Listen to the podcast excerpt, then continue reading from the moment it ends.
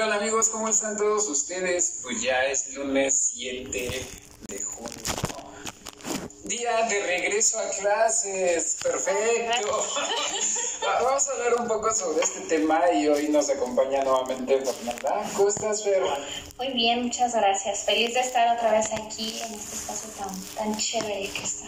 No, y, más que ya estamos regresando a clases, ¿no? Ya vamos a empezar a sacar los libros. Este, de hecho, si ya vieron, ya quitamos el librero porque ya lo tenemos eh, acomodado todos los libros para empezar a leer nuevamente. Empezar a estudiar. Para empezar a estudiar. Porque, niños, regresamos a clases. Por fin, después de un año, tres meses, sus sueños estamos en las aulas. Exactamente. Pero qué contradictorio, ¿no? Pues sí. Porque cuando nosotros hablábamos de pandemia, de que nuestros hijos ya estaban aburridos en clases, de que había esa desesperación tanto de los niños como de los papás de que, chale, ya vete, ¿no? O sea, o sea, ya vete a la escuela, o sea, ya, ya, ya no, ya, ya no, este, quiero que estés todo el día pegado en la televisión, en el celular, este, chateando, no sé. Y de repente nos llega exactamente hace dos semanas la noticia de que regresamos a clases. ¿Sí? ¿Y cómo se viene a tomar esta situación? Porque digo, sí, o sea, es una parte real de que nuestros hijos ya estaban hasta acá, de estar en casa. ¿sí? Y pues yo creo que no solo nuestros hijos, sino también nosotros, ¿no? Como que, híjole, ya es mucho tiempo de que estás aquí, ¿no, hijo? Como que ya necesitas... Ya llegan ellos. por allá, por favor. Sí, híjole, se ve, fue como que un golpe muy drástico, ¿no crees? O sea, fue un cambio muy, pues ni siquiera pensado ni siquiera programado. programado, ni planeado, ni siquiera visto como si hubiera, como si pudiera pasar en algo tan breve, ¿no? Porque realmente, sí, la pandemia duró como año y tres, cuatro meses, ¿no? Pero jamás vimos como que ese regreso a clase es algo tan inmediato. Y que nos llegan hace dos semanas, oh, sorpresa, el día 7 ya regresan a clases, wow, ¿no? Qué padre o sea, creo que es un golpe bastante traumático para, para los niños, ¿no crees? Mira, déjame te digo, yo sí dije, ¿dónde me perdí? Exactamente. Porque bueno, sigo las noticias, o sea, sigo el curso de, de, la pandemia por muchas situaciones, porque bueno, para mi trabajo tiene que, tengo que estar pendiente de cómo va la situación, ¿no? Y de repente, hace algunos meses, se hablaba que el regreso a clases iba a tardar todavía agosto, septiembre, o mucha gente decía hasta el próximo año. Hasta el próximo año. Y de repente, en un día enciendo la televisión, empiezo a ver los noticieros y dicen, el 7 de junio regresa a clases el nivel básico y el nivel medio. Y entonces dije, wow, o sea, como... O sea, ¿qué pasó? Estamos entrando al primer mundo, México es el primer mundo, ¿no? Y de repente me llené de alegría. Al pensar, ¿no? De que ya habíamos cambiado, éramos un país preparado. Pero después de dormir, me entró un proceso de depresión y dije, no, seguimos siendo de tercer mundo. Ay, triste realidad.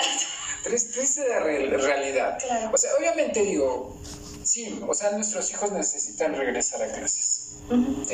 ¿Por qué? Porque en este proceso de la pandemia eh, han perdido ese contacto con la gente, con sus amigos, con, sus pares. No es lo mismo estar en casa con papá, con mamá, con tus hermanos, que regresar a la escuela y estar con tus pares, porque hay un, otro tipo de, interacción. Eso es sano. Otra parte sana. O sea, se estaba perdiendo el aprendizaje.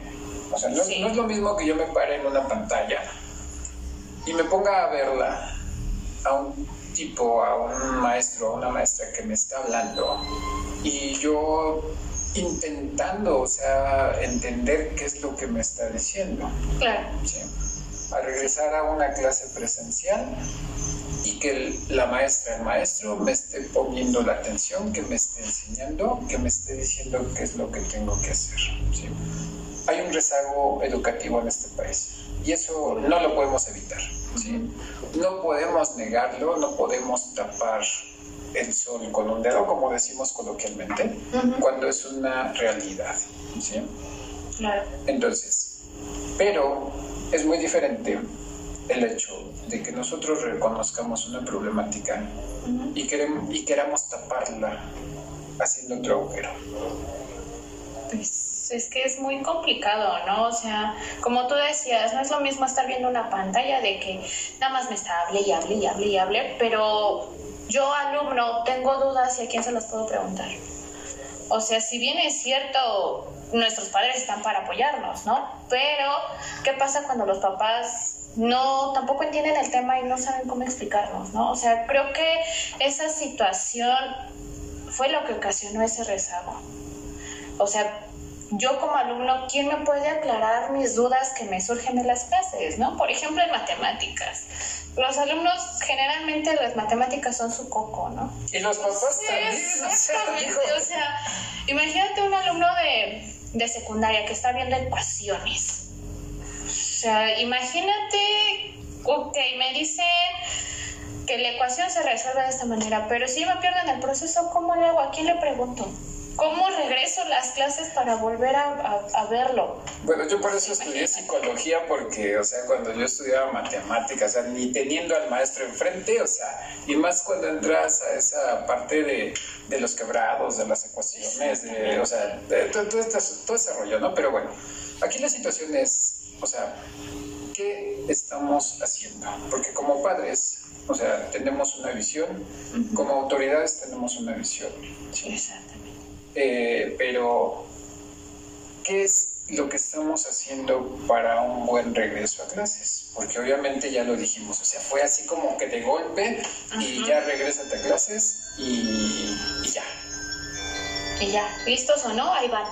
Literalmente fue lo que hicieron listos o no, regresan a clases. Así como, así como cuando jugábamos este, ese juego de, de, guerra mundial, ¿no? Que de repente decíamos, y yo declaro la, gorra, la guerra, en, la gorra ahora la guerra en contra de él, y todos estábamos pendientes a ver, y cuando te mencionaban ni siquiera te dabas cuenta. Bien. Pues Sí, ¿por qué?